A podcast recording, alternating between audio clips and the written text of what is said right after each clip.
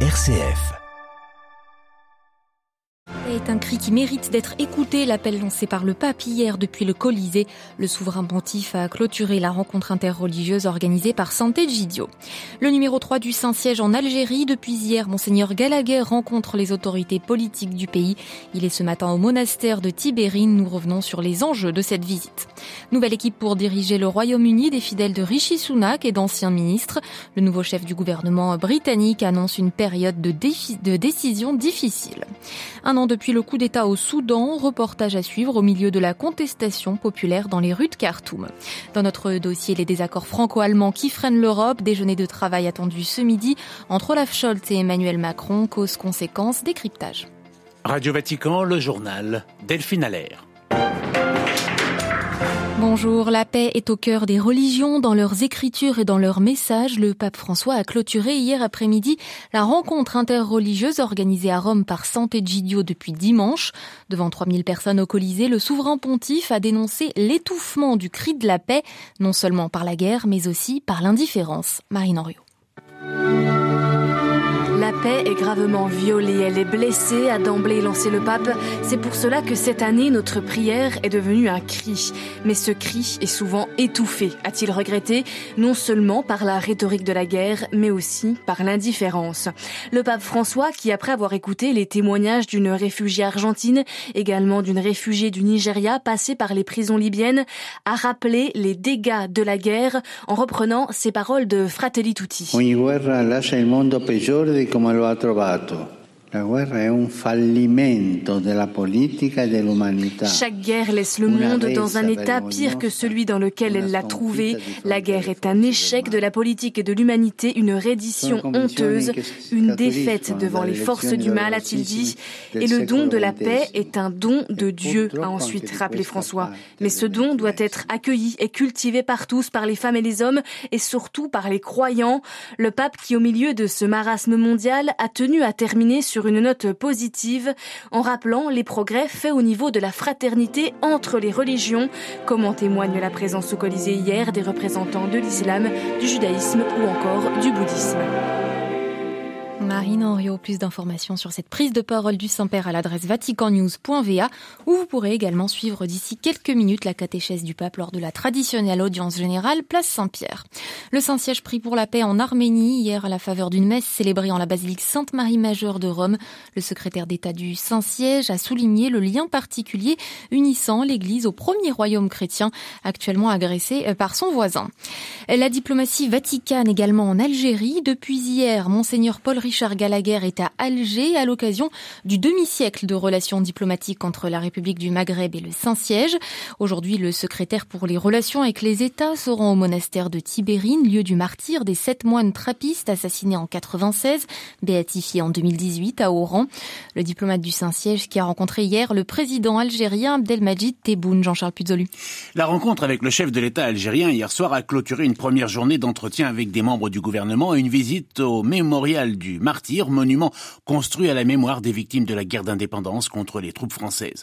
Au chapitre interreligieux, le chef de la diplomatie vaticane s'est également entretenu avec le cheikh Mohamed Mahmoud El Qassimi Al-Hassini, recteur de la grande mosquée d'Alger, connu pour être un homme de consensus et d'ouverture, aujourd'hui à la tête de la plus grande mosquée du continent africain. Et puis ce mercredi, le représentant du pape poursuivra sa visite au monastère de Tibérine, au lieu de la foi dans le pays où en 1996, sept moines trappistes avaient été assassinés par des combattants islamistes.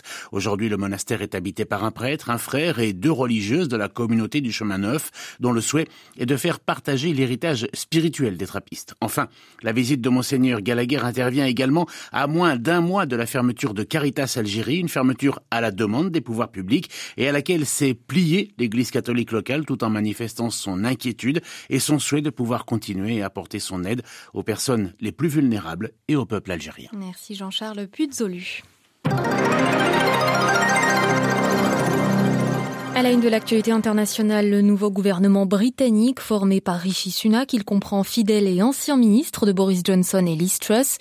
Dans une allusion à son ancien mentor, le nouveau locataire de Downing Street a martelé trois principes de son action, intégrité, compétence et responsabilité, et il a surtout prévenu des décisions difficiles sont à prendre. Londres, Jean Jaffré.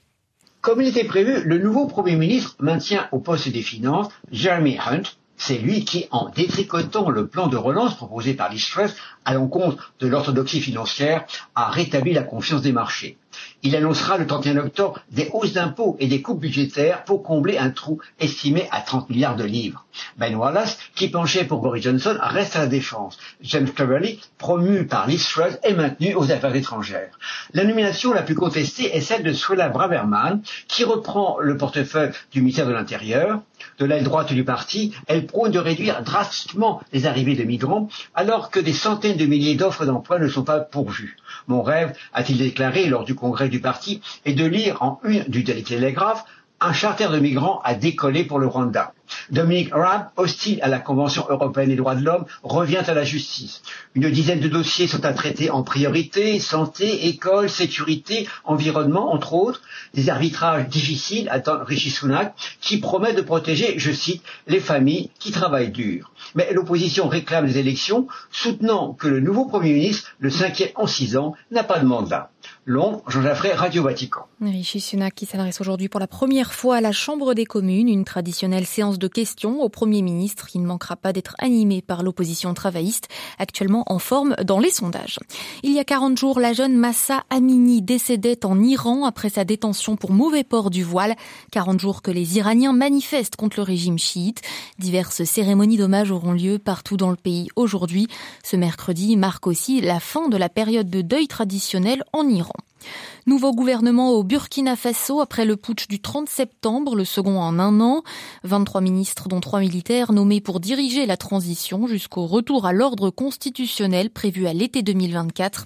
Une élection présidentielle devra alors avoir lieu.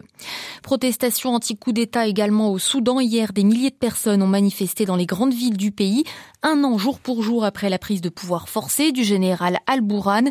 Malgré les appels à la retenue de plusieurs chancelleries occidentales, les autorités ont à nouveau violemment réprimé les cortèges.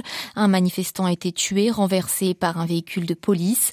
Depuis un an, le bilan s'élève à 118 morts. Un an que c'était depuis euh, que c'est écoulé, pardon. Euh, la junte a fait dérailler la transition démocratique amorcée à la chute d'Omar al-Bashir en 2019. Aucune sortie de crise ne se profile. Le pays est dans l'impasse. Reportage à Khartoum d'Eliott Brachet. Depuis un an, les mêmes slogans résonnent dans les rues de la capitale et la même rage contre le pouvoir militaire. Pour Rif, étudiante en chimie, le coup d'État est un échec. Bourren disait qu'il voulait rectifier le cours de la révolution, mais un an plus tard, il n'a rien changé. C'est pire. Moi, je ne suis pas contre négocier un accord avec les militaires si c'est le prix pour amener la stabilité, mais regardez ce qui se passe en ce moment. La région du Nil est à feu et à sang, et si l'armée veut agir dans l'intérêt de son pays, qu'ils arrêtent les massacres. Mais ils préfèrent s'en prendre aux manifestants qui s'opposent à eux en leur tirant dessus à balles réelles et avec des lacrymogènes. Pour l'anniversaire du coup d'État, les manifestants sont plus nombreux que d'habitude dans les rues.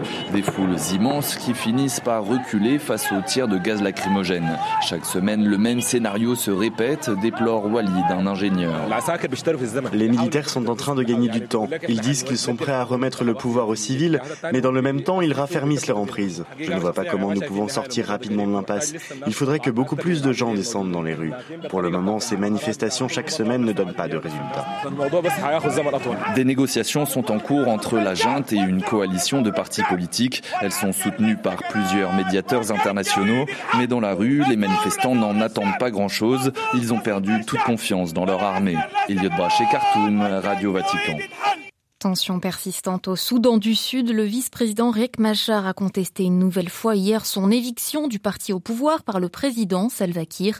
Les deux hommes ont tous deux combattu contre Khartoum pour faire sécession du Soudan, mais après l'accession du Soudan du Sud à l'indépendance en 2012, ils ont vu leur chemin se séparer, chacun à la tête de factions rivales, non réunies depuis en dépit de l'accord de paix signé en 2018. C'était un accord historique d'indemnisation des enfants autochtones du Canada.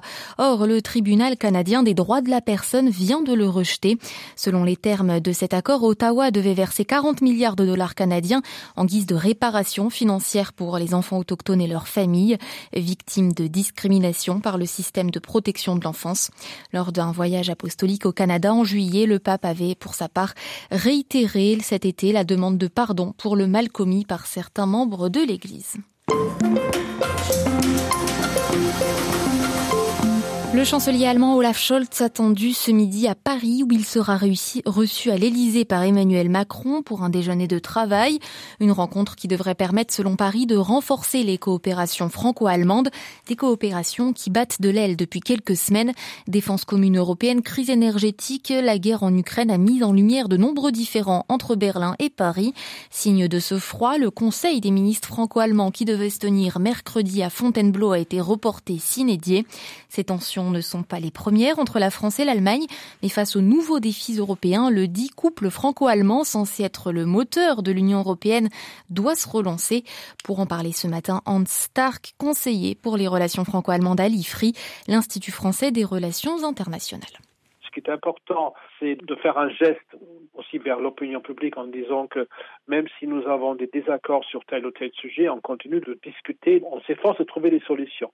Donc euh, ce geste, même si ce n'est qu'un geste, il est important. Il y a quelques années, lorsqu'on était en désaccord sur un traité européen, qui était le traité de Nice, qui a été adopté en 2000, la France, l'Allemagne, à l'époque, c'était Jacques Chirac et Gerhard Schröder, ils avaient instauré un processus de discussion franco-allemand qui s'appelait le processus de Blesheim dans le cadre duquel les deux dirigeants se sont vus très régulièrement pour faire le point sur les questions internationales diverses et variées. Cela montre que euh, toutes les réunions sont les bienvenues pour avancer sur les dossiers. Donc, euh, dans la mesure où nous avons annulé euh, le Conseil des ministres, c'était très bien de le remplacer par un tête-à-tête entre le chancelier et le président de la République pour échanger et pour faire avancer un peu la réflexion franco-allemande. On lit dans la presse qu'apparemment le courant ne passe pas, mais je serais étonné que Emmanuel Macron s'entendent mieux avec des dirigeants parce qu'un courant passerait. Autant Scholz que, Macron, ce sont des professionnels de la chose politique et le problème n'est pas un manque de sympathie de part et d'autre, mais nous avons actuellement des divergences d'intérêts et euh, nous avons aussi des contraintes en termes de stabilité politique intérieure et nous avons un contexte économique extrêmement tendu. Et ces trois éléments-là se conjuguent pour euh, rendre le dialogue franco-allemand actuellement très difficile. Quel est le dossier qui symbolise le plus le froid actuel entre Paris et Berlin selon vous C'est l'énergie et, c'est l'armement. Et, ce sont deux domaines où euh, les désaccords franco-allemands sont anciens. Ces désaccords ne sont pas le résultat de la politique d'Olaf Scholz ou d'Emmanuel Macron. Nous poursuivons des trajectoires différentes en matière de politique énergétique, au moins depuis que l'Allemagne a décidé de sortir du nucléaire. Et la sortie du nucléaire, c'est maintenant. C'est-à-dire, euh, c'était programmé pour 2022, euh, et la sortie du nucléaire de l'Allemagne se fait dans un contexte qu'elle n'avait pas anticipé, à savoir un contexte de crise énergétique et de raréfication des arrivées de gaz. Donc c'est un scénario absolument catastrophique pour, une, pour réaliser la sortie du nucléaire. Sur les questions d'armement, euh, nous sommes également sur deux trajectoires différentes. Ça fait très longtemps que l'Allemagne essaye de mener de front à la fois des programmes d'achat d'armement aux États-Unis tout en donnant euh, le soutien aussi à l'émergence d'une industrie de défense européenne et donc à des projets franco-allemands. Mais cette concomitance entre deux approches, elle est mise à mal par le fait que l'Allemagne doit, en raison de la guerre en Ukraine, maintenant renouveler rapidement son stock d'armes et donc il est tenté, euh, lorsqu'il s'agit de remplacer de l'armement, de le faire par le biais de s'approvisionner outre-Atlantique, ce qui est critiqué par les Français. On avait toujours l'habitude de parler du couple franco-allemand comme pilier évidemment de, de l'Union européenne. Maintenant qu'on voit toutes ces tensions euh, sur différents dossiers, on se pose la question évidemment quelles peuvent être les conséquences sur l'ensemble de l'Union de ces tensions? Oui, alors peut-être qu'on a parfois de façon excessive mis en avant euh, la caractéristique du couple, mais pour moi, c'est pas que l'Allemagne et la France vont toujours, marchent toujours main dans la main. Ils le font de façon précise sur des projets précis de temps en temps. Et à chaque fois, ça peut avoir en effet un impact très positif parce que lorsque la France et l'Allemagne sont d'accord sur un projet, sur, euh, sur une initiative, sur une idée, euh, il y a un effet de masse qui peut entraîner les autres pays européens. Mais ça n'empêche pas que nous avons des intérêts divergents sur beaucoup, beaucoup de domaines. L'objectif du partenariat franco-allemand, c'est de parvenir à des compromis. C'est pas toujours facile. Actuellement, on n'y parvient pas. Interrogé par Olivier Bonnet, Land Stark, politologue spécialiste de l'Allemagne à l'IFRI, était ce matin l'invité du dossier de Radio Vatican.